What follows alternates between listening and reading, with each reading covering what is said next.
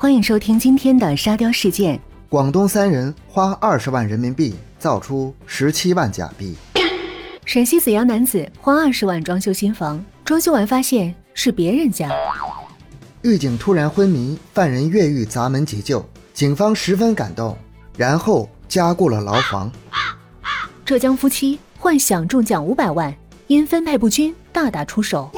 一男子去宾馆开房，花八百叫了两个小姐，结果三人斗了一晚上地主，该男子倒赢两千多。